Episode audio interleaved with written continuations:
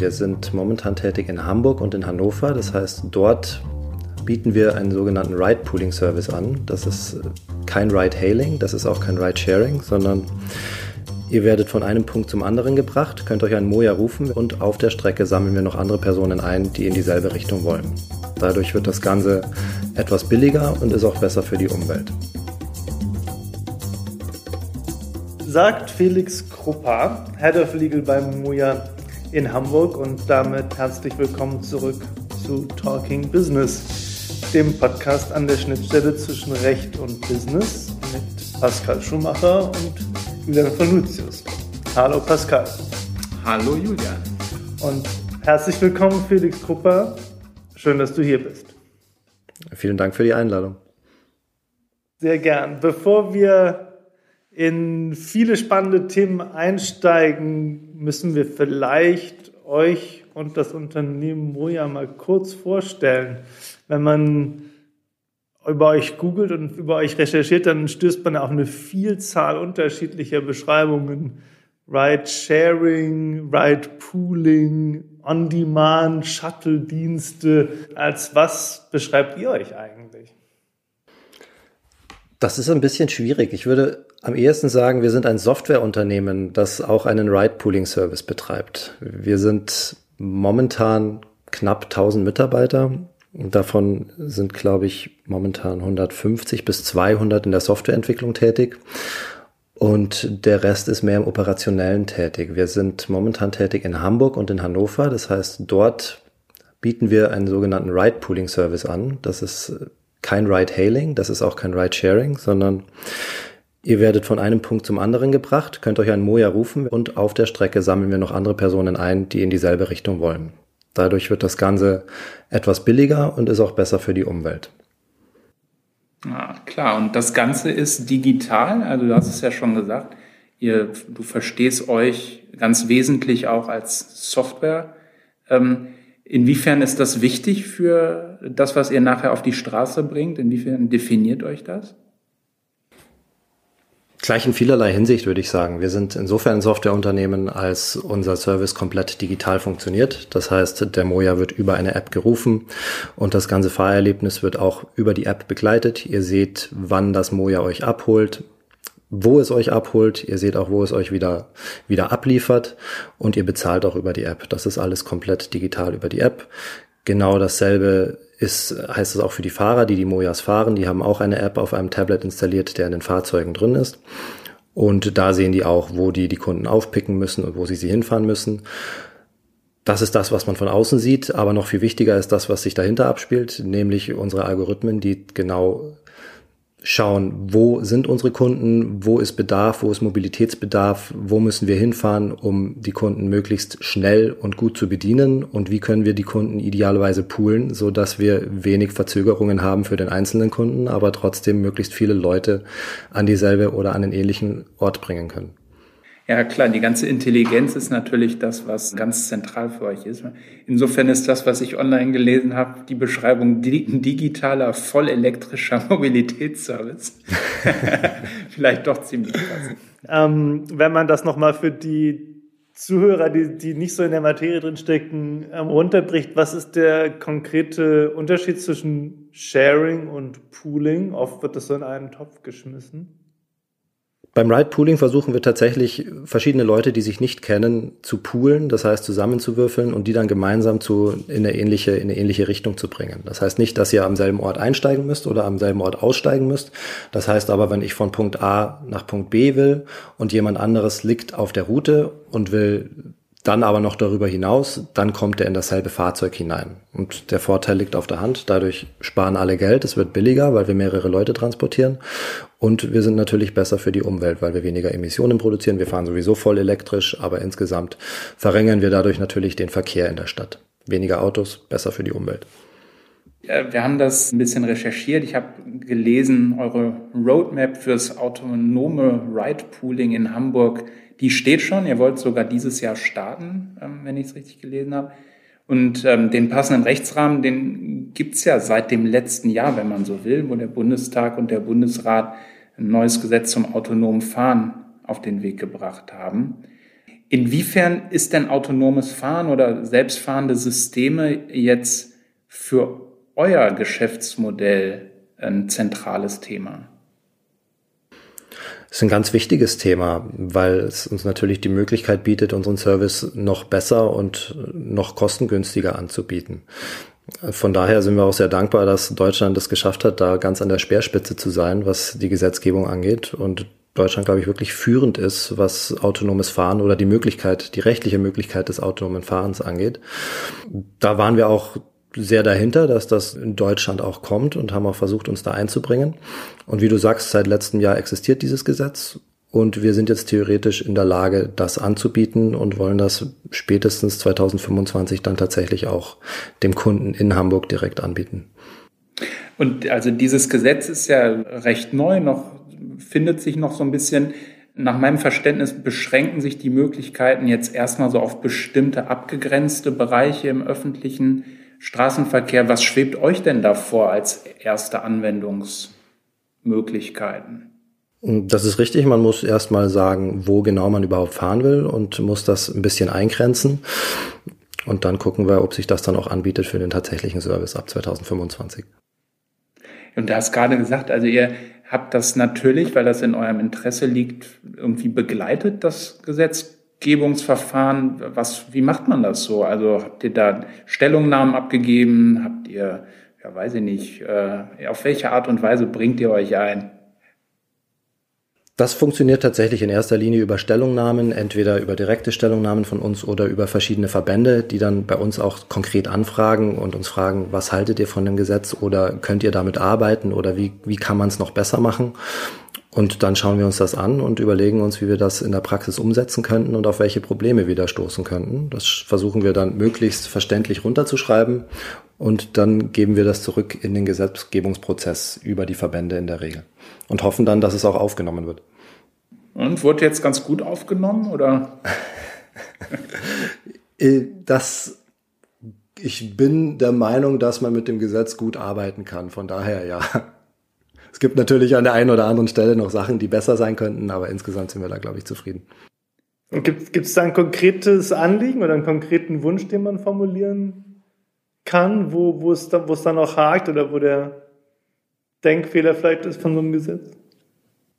Ich glaube, es ist ein bisschen schwierig, das jetzt zu sagen, wo es noch nicht in der Praxis umgesetzt ist. Wir sehen auf jeden Fall, dass es Probleme geben könnte mit einem Konzept wie Moja, wo nicht ganz klar ist, welche Rolle wir eigentlich spielen später im Produkt, wo wir zwar ein Anbieter sind, vermutlich aber nicht der Halter der Fahrzeuge, hm, gleichzeitig aber trotzdem gegenüber den Kunden auftreten. Hm, das Gesetz sieht zudem die Rolle einer technischen Aufsicht vor, das heißt derjenigen, der die Autos überwacht.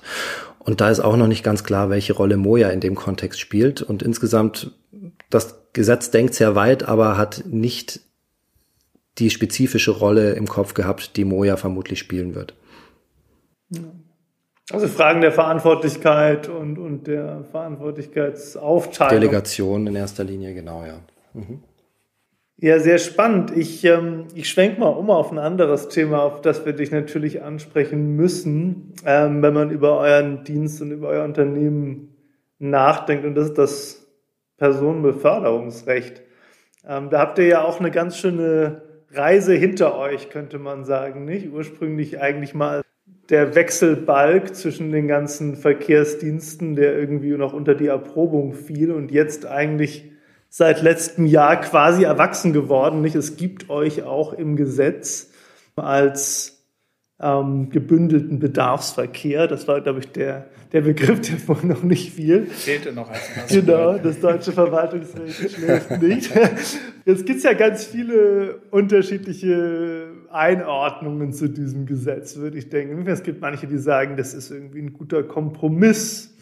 Die anderen sagen, es ist vielleicht irgendwie eine Mogelpackung oder eine Überregulierung. Ähm, habt ihr da irgendwie ähm, in welche Richtung schlägt da bei euch das Pendel aus? Wir sind in erster Linie, glaube ich, sehr dankbar, dass es einen Rechtsrahmen gibt und dass wir erstmal Rechtssicherheit bekommen haben. Und das war auch unser, unser größtes Anliegen. Wir sind ja, wie du sagst, gestartet unter einer sogenannten Experimentierklausel, unter der man im Personenbeförderungsgesetz neue Mobilitätsdienste ausprobieren kann. Das Problem dabei ist, dass diese Genehmigungen, die man dafür bekommt, nicht verlängert werden können. Unsere Genehmigungen laufen jetzt aber, wir sind in Hamburg und in Hannover tätig, beide Genehmigungen laufen dieses Jahr aus und können nicht verlängert werden. Das heißt, bei uns war es tatsächlich ein Kampf gegen die Uhr, dass ein rechtssicherer Rahmen geschaffen wird, mit dem wir eine zukünftige Genehmigung bekommen können. Und das ist tatsächlich auch passiert und von daher überwiegt tatsächlich die Erleichterung, dass wir es geschafft haben, dass wir jetzt im Gesetz drinnen stehen, wie du sagst, als gebündelter Bedarfsverkehr oder als Linienbedarfsverkehr. Und dass wir endlich sagen können, ja, wir wissen, dass es uns auch zukünftig rechtlich möglich ist, zu operieren. Gleichzeitig gibt es da natürlich auch Sachen, wo wir gesagt haben, okay, das ist jetzt nicht ideal gelaufen für uns und das hätten wir uns anders vorgestellt oder es sind noch zu viele Unwegsamkeiten, weil was bringt einem eine Genehmigung, die dann faktisch derart ausgestaltet ist, dass sich ein Betrieb wirtschaftlich nicht lohnt. Kann man das festmachen an einzelnen Punkten? So aus eurer Perspektive, wo drückt da der Schuh am meisten? Das lässt sich insbesondere, glaube ich, festmachen an der Rückkehrpflicht, die es ein ja, ein Überbleibsel aus Mietwagen, aus dem Mietwagenverkehr ist, wo Mietwagen immer regelmäßig wieder zu ihrem Betriebssitz zurückkehren müssen, wenn sie einen, eine, eine Beförderung abgeschlossen haben. Und das macht natürlich für neue Beförderungssysteme und Angebote überhaupt keinen Sinn. Wenn wir nach jeder Beförderung wieder zurück zu unserem Betriebssitz fahren müssten, dann spräche das komplett gegen das System, was wir aufbauen. Dann würden wir mehr Verkehr verursachen anstatt weniger. Wir würden mehr Meilen insgesamt zurücklegen, mehr Kilometer insgesamt zurücklegen als normalerweise. Und der Kunde würde davon auch nicht profitieren, weil wir längere Anfahrten hätten und dadurch der Kunde länger warte, warten müsste, bis wir ihn, bis wir ihn aufpicken können. Jetzt ist diese Rückkehrpflicht aber auch nicht verpflichtend im Gesetz, sondern das ist eben eine optionale Regelungsmöglichkeit des, äh, des der, der Behörden.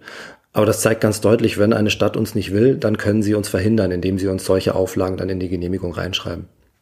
Ist, das, ist da so in eurer Erfahrung, gibt es da in der Fläche große Unterschiede zwischen den Städten, da zwischen der Kultur, mit der sie neue Ride-Sharing, Ride-Pooling-Angebote willkommen heißen? Oder? Ich denke, das kann man schon sagen. Ich glaube, der, der, der Wille zur Verkehrswende ist in jeder Stadt vorhanden. Die Frage ist nur, wie es in jeder Stadt dann umgesetzt wird. Wir sehen da in Hamburg ganz deutlich, dass wir da einen sehr, sehr guten Partner haben und dass die Stadt sehr, sehr erpicht ist, mit uns zusammenzuarbeiten und die Zusammenarbeit auch extrem produktiv und gut ist. Das lässt sich aber, glaube ich, nicht auf alle Städte übertragen. Das, es gibt durchaus Städte, wo das ein bisschen schwieriger ist oder wo man, wo man schon relativ deutlich macht, dass man solche Konzepte wie Moja eigentlich gar nicht haben will. Auch das hatten wir schon gesehen. Muss man aber auch sagen, dass sich das, glaube ich, mit der Zeit wandeln wird. Das sind jetzt alles Beispiele, die ein bisschen länger her sind und ich glaube, in Zukunft wird sich das durchaus noch verändern. Aber natürlich, es gibt immer wieder Unterschiede in der Zusammenarbeit. Wir sind da nur sehr happy, dass wir in Hamburg, in unserem Hauptstandort, einfach mit der Stadt einen sehr guten Partner haben, der mit uns extrem gut zusammenarbeitet. Ja, das ist eigentlich genau ein Stichwort, das ich auch noch aufgreifen wollte, dieses Thema eigentlich ähm, Partnerschaft. So nach meiner Wahrnehmung habt ihr da oder sozusagen die neuen Mobilitätsdienste auch eine Wandlung durchgemacht in der Wahrnehmung. Nicht? Früher war es immer so sehr stark die Gegnerschaft zum Taxi, die so in den Vordergrund gestellt wurde. Ähm, und inzwischen hat sich das Thema, glaube ich, so ein bisschen beruhigt und jetzt steht eigentlich im Vordergrund eher so die Partnerschaft mit dem ÖPNV nicht? und inwiefern eigentlich diese neuen Dienste oder euer Dienst auch eine Ergänzung oder eine Arrondierung sozusagen zum klassischen Linienverkehr sein können. Vielleicht kannst du darüber noch ein bisschen erzählen. Ich glaube, ihr habt da auch ja ganz konkrete Pläne in Hamburg. Absolut, das ist historisch, hast du da völlig recht. Da gab es so ein gewisse Animositäten auch mit den Taxis und auch mit dem ÖPNV die, der Gedanke ist klar. Also alle Seiten haben irgendwie Angst, dass ihr Geschäft kannibalisiert wird. Wir konnten aber das relativ schnell entkräften. Und es hat sich gezeigt, Moja macht weder den ÖPNV kaputt, noch nehmen wir den Taxis Geschäft weg, sondern im Gegenteil, man profitiert gegenseitig voneinander. Das haben wir durch die Begleitforschung, die wir mit unserer mit unserer Experiment Experimentiergenehmigung gemacht haben, auch deutlich zeigen können. Und von daher sind diese Ängste so ein bisschen, sind ein bisschen von der Realität relativiert worden.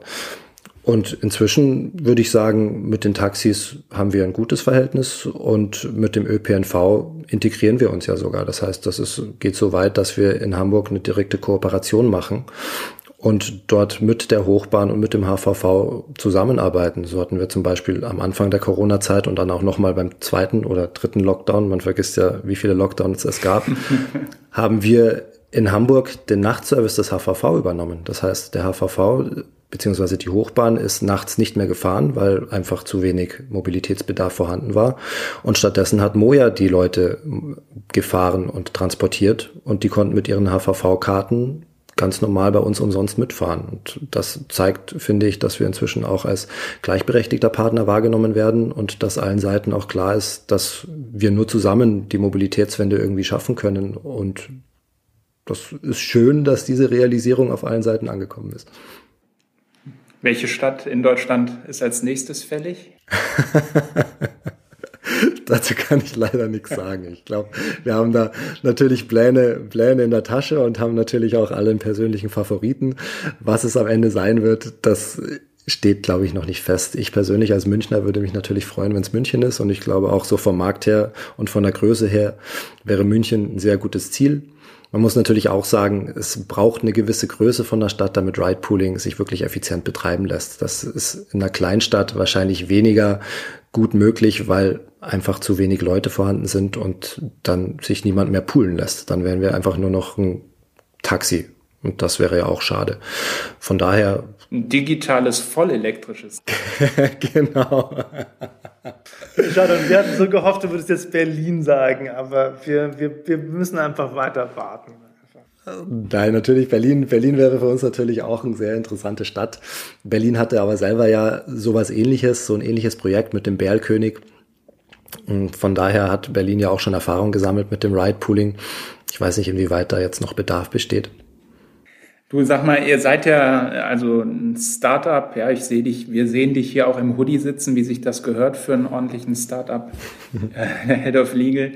Ähm, aber gleichzeitig ist Moja ja Teil auch des äh, gigantomanischen VW-Konzerns. Also ich frage mich, wie passt das kulturell zusammen? Empfindest du das irgendwie als unterstützend, als empowering?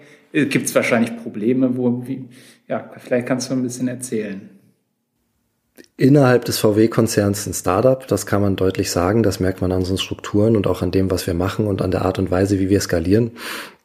Aber ich würde sagen, es ist auf jeden Fall eine interessante Mischung, ein Corporate Startup zu sein. Und klar, VW ist ein riesiges Unternehmen mit, ich glaube, 600.000 Mitarbeitern insgesamt. Moja ist dagegen ein Zwerg mit 1000 Mitarbeitern. Da kann man sich schon überlegen, wo der Schuh drückt oder welche Sachen nicht so gut funktionieren, wenn man Strukturen, die VW eben aufgebaut hat, versucht, auf ein kleines Unternehmen zu übertragen. In erster Linie muss man natürlich sagen, so ein Corporate Startup zu sein, ist absolut positiv, weil wir nie Angst haben, was die Finanzierung angeht. Das ist ganz klar. Wir haben einen starken Partner im Rücken, der uns auch den Rücken stärkt und sagt, wir glauben an das, was ihr macht und wir finden euch cool. Und wir können dann natürlich auch auf das ganze Knowledge, was VW hat, zurückgreifen. Das startet ja bereits bei den Autos. Die Autos sind auch von VW, mit denen wir rumfahren, wurden von uns zusammen mit VW entwickelt. Und wir sind natürlich auch in VW, in den VW, in den Konzern integriert, was die IT angeht und solche Sachen auf, auf eine gewisse Art und Weise. Das bringt aber natürlich auch Nachteile mit sich. Man kann sich vorstellen, wenn ich ein eine Governance-Struktur aufbaue für ein Unternehmen von 600.000 Mitarbeitern und dann versuche das zu übertragen auf ein Unternehmen wie Moja, das sich als Startup sieht und das Startup auch lebt und dessen Mitarbeiter auch sich ganz stark damit identifizieren, dass sie ein Startup sind, dann birgt das Probleme. Und das merken wir ganz deutlich. Wir sind ja nicht nur eine Rechtsabteilung, wir sind eine Legal and Governance Abteilung. Das heißt, wir kümmern uns auch um, über die, um die Unternehmenslenkung und um die Compliance-Fragen. Und da kann man ganz klar merken, dass da Welten aufeinanderprallen und Kulturen aufeinanderprallen. Das ist ganz deutlich, wenn es um Fragen von Richtlinien geht. VW hat eine, eine große Anzahl an Richtlinien, die sie im Unternehmen selbstverständlich umsetzen müssen, die auch alle Sinn machen in einem Unternehmen wie Volkswagen, die aber teilweise bei Moja natürlich keinen Sinn machen oder deren Umsetzung dann tatsächlich auch auf, einfach auf Ablehnung im Unternehmen stößt. Ihr seid natürlich nicht als Rechtsabteilung irgendwie integriert in die VW-Strukturen, aber ihr müsst mit allem, was Konzernvorgaben sind, euch abstimmen und um bessere und die besten Lösungen ringen. Ne? Korrekt. Ja, wir sind ein Stück, Stück weit, Gott sei Dank, noch autonom. Das heißt, wir kriegen dann ganz konkret gesprochene Umsetzungsaufforderungen für eine VW-Richtlinie und dann können wir gucken, wie setzen wir das innerhalb von Moja um. Dass die Regelungen aber umgesetzt werden müssen, das ist klar und das machen wir auch und müssen halt schauen, wie wir das möglicherweise dann auf unseren Startup-Spirit irgendwie übertragen können. Wie sieht denn die Arbeit in der Rechtsabteilung bei euch konkret aus? Und also wie seid ihr da eigentlich aufgestellt? In, in was für einer Mannschaft? Ich würde sagen, wir sind, wir sind eine mittelgroße Abteilung. Wir sind aktuell vier Volljuristen und insgesamt sieben Leute in der Rechtsabteilung und wir machen eigentlich alles, was mit rechtlichen Fragen zu tun hat bei uns. Das fängt an bei Verträgen, geht zu Kooperationen mit anderen Unternehmen oder auch mit, mit öffentlichen, öffentlichen Stakeholdern. Datenschutz natürlich ganz viel, das betrifft, glaube ich, alle. Alles, was in einem digitalen Unternehmen vorkommt. Gleichzeitig haben wir natürlich auch noch unseren operativen Betrieb. Das heißt, das geht dann mehr so in die Ecke Blue Color. Da haben wir knapp 700 Fahrer. Das heißt, da sind wir auch ganz haben wir ganz andere Themen wieder. Da haben wir dann arbeitsrechtliche Themen oder auch Betriebs, Betriebsratsthemen. Wir haben, wir haben einen Betriebsrat in Hannover und in Hamburg. Das heißt, wir kommen dann plötzlich in solche Sachen rein wie das Betriebsverfassungsgesetz oder auch ähm, ganz andere Themen, die mit den Betriebshöfen zu tun haben. Wie macht man einen Betriebshof sicher und ähm, ganz verrückte Sachen wie Prototypenschutz. Also es ist wirklich äh, eine, eine ganz bunte Mischung und wenn man in der Früh reinkommt, man weiß eigentlich nicht, was einen erwartet. Wunderbar. Ich ähm, am Ende von Talking Business sagen wir, sprechen wir immer noch mal über Talking Politics. Ähm, wenn du aus, du als Head of Legal bei Moja ähm, überlegst, ähm, was, was raubt dir nachts den Schlaf oder was, äh, was treibt dich um? Welchen Wunsch würdest du formulieren an die Gesetzgeber? Muss es, muss es einer sein oder können es viele sein? Nie so viele du hast. Ich glaube, wir, wir brauchen nicht undankbar sein. Also das, es funktioniert alles gut in Deutschland, was die Gesetzgebung angeht und das, die, die Basis ist vorhanden und wir wissen, dass wir so, wie es momentan, wie die Gesetze momentan sind, unseren Service auch zukünftig betreiben können und auch unseren autonomen Service betreiben können und das ist sehr, sehr viel wert. Gleichzeitig gibt es natürlich die eine oder andere Stellschraube, wo wir gerne noch anfassen würden. Und gerade wenn wir vorhin über das Personenbeförderungsgesetz gesprochen haben, ich glaube, da könnte man noch einiges machen, dass man einfach sagt, wir haben noch einen, einen sichereren Anspruch auf eine Art Genehmigung, mit der wir auch wirklich arbeiten können. Es gibt nicht die Möglichkeit, dass Städte uns, wenn sie uns nicht wollen, verhindern können, indem sie uns bestimmte Auflagen in die Genehmigung reinschreiben. Das wäre ein Wunsch, den man formulieren könnte. Inwieweit das umsetzbar ist, ich, ich tue mir schwer zu sagen, dass die nächste Novelle des Personenbeförderungsgesetzes dann uns da nochmal weiterbringt. Ah, die Hoffnung In der Tat. Ja, Felix, also herzlichen Dank für ja, das aufschlussreiche Gespräch. Mich hat es weitergebracht. Vielen herzlichen Dank. Ja, sehr gerne. Hat mich gefreut. Hat Spaß gemacht.